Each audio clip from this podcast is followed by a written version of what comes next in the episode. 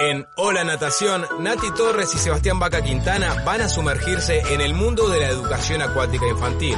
Te invitamos a nadar entre neurociencias, metodología e innovación. Un podcast provocador con capítulos a los que puedes sacarle jugo y aprovecharlos en tu práctica cotidiana. La máquina de enseñar y el método plástico. En este capítulo revisamos los caprichos de la metodología tradicional. El carácter lineal y comandado nos deja en un callejón sin salida. Cuando un método es de carácter plástico, las indicaciones se van ajustando en tiempo real a las respuestas de nuestros alumnos. Abordaremos la evaluación formativa como estrategia. Estamos en Hola Natación. Te damos la bienvenida al séptimo episodio de Hola Natación, donde te invitamos a compartir 10 minutos de temas que nos interesan para quienes trabajamos en el mundo de la natación infantil. Soy Sebastián Vaca Quintana. Y yo, Natalia Torres. Bienvenidos a este podcast. Queremos que le saques el jugo a este capítulo que comienza ya y donde te contaremos acerca de la máquina de enseñar y el método plástico. Hola natación. Hola Nati. Hola Sebas.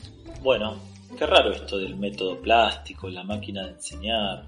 ¿Qué es la máquina de enseñar? Tenemos que pensar en mucho tiempo atrás, eh, cuando Skinner, que está mm, tradicionalmente relacionado con el condicionamiento operante, esto es conductismo, diseña la máquina de enseñar. ¿Y sabes qué era la máquina de enseñar? Hay muchos videos en, en YouTube, los pueden buscar porque pueden ver al propio Skinner trabajando con la máquina de enseñar en las escuelas.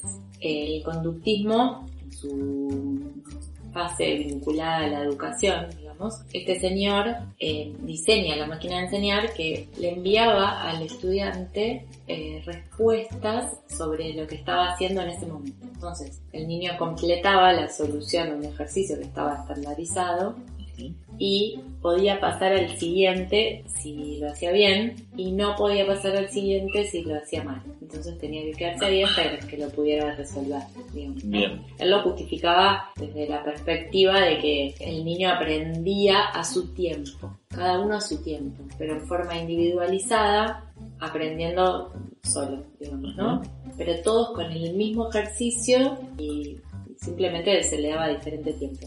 Entonces, acá lo, lo importante para, para, recuperar, digamos, de Skinner es esta, esta noción de premio a castigo. Claro. De que, bueno, si lo haces bien te aplaudo, si lo haces mal te castigo. Y de alguna manera nos condiciona a la próxima respuesta. Claro, y, y esto de que, que vos decías de que todos pasan por el mismo estímulo. Claro, en realidad se presenta la misma propuesta a todos los, los alumnos. Lo que atrás tiene una concepción, como hablábamos en el, en el, podcast anterior, tiene una concepción sobre el que aprende. O sea, si vos tenés 7 años y vas a la clase de natación, tenés que aprender esto. Exacto. Entonces, bueno, ese es un poco el modelo con el que queremos romper. ¿no? De esto de, de, de la misma clase para el mismo estímulo o el mismo premio para todos, el mismo castigo para todos, si no lo hacen bien. Y la misma propuesta para todos. Y con esto Sí. Trae recuerdo una vez buscando información e, imágenes para el dictado de un curso. Me encuentro con una imagen, si no me acuerdo, más no recuerdo, de origen francesa. Que en francés, que no sé hablar en francés, eh, decía la máquina de enseñar a nadar. Y era unas, eh, una imagen calculable de la década del 50, del 60, donde era un banco, donde las personas se acostaban y por una serie de mecanismos de palancas te movían brazos y piernas para que puedas aprender el recorrido de la brazada de crawl, por ejemplo. Entonces, al ver esa imagen, yo me puse a pensar, digamos, ¿cómo, ¿cuál sería la máquina de 2019? ¿no? Claro. Y tenemos máquinas de enseñar a nadar donde todos pasan por el mismo tipo de propuestas hoy en la actualidad en nuestras escuelas de natación. Esperemos que no. no, esperemos que no. Este, Eh, Pero bueno, a veces también, a ver, esto era una máquina que, que era algo que vos podías ver y era mecánico y tal, pero Claro. también tenemos la máquina virtual de, de enseñar, ¿no? Con nuestra máquina construida de enseñar a nadar, ¿no? Claro, la pedagogía tradicional de la enseñanza de la natación. Exacto, entonces aplicamos la misma metodología, la que aprendimos en el instituto, por ejemplo, cómo enseñar eh, la brazada de crawl y la aplicamos cualquiera sea nuestro alumno en cualquier situación. Condición física, edad, todo. Entonces nosotros vamos con la metodología. Primero tenemos que hacer esto, después tenemos que hacer esto otro. Ah, como si fuera una receta, ¿no? Primero pongo la harina, después le agrego los elementos húmedos y qué sé yo qué para hacer la torta. Entonces no estamos haciendo una torta. Claro, y muchas veces esto nos deja como en un callejón sin salida. Como presentábamos en la intro del podcast. Un- un- nos lleva a un lugar donde nos, no, no solo no atiende las necesidades individuales del proceso, sino que nos genera ruidos y, y nos eh, acentúa errores comunes en la técnica, de los cuales es muy difícil salir. Ya hemos hablado de la importancia de, la, de, la para- de entender la paradoja de la plasticidad del cerebro y tiene un poco que ver con esto, porque nosotros con nuestras metodologías cerradas eh, lo que hacemos es meter a todos como si fueran una máquina de hacer chorizos. Claro, es la máquina de aprender a nada. Exacto. Y a partir de ahí algunos salen bien porque responden bien a ese estímulo que les propone esa máquina, ¿no? Entre comillas.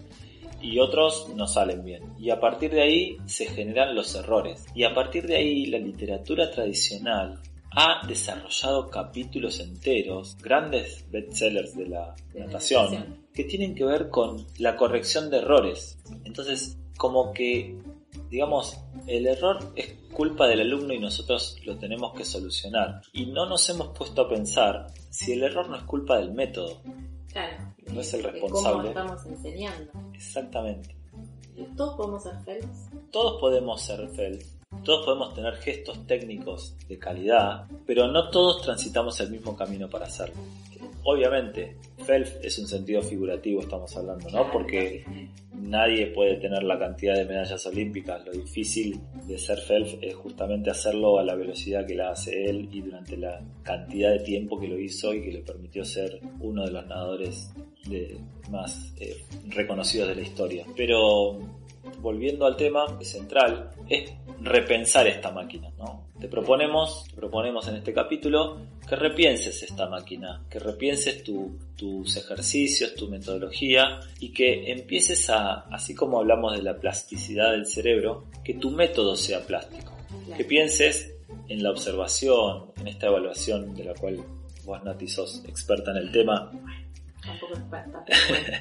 pero sí, eh, debemos decir que, que la evaluación y el feedback constante dentro de la clase me permite flexibilizar el método en tiempo real a cada instante Exacto. y cambiar, por ejemplo, vos tenías pensado que ibas a tener una respuesta X partir de la propuesta de un ejercicio y no la tenés, pero a pesar de que ves que no tenés la, re- la respuesta, como tenés ese camino asegurado tradicionalmente instalado, seguís, Insistís. insistís. Esta cosa de, de, ¿no?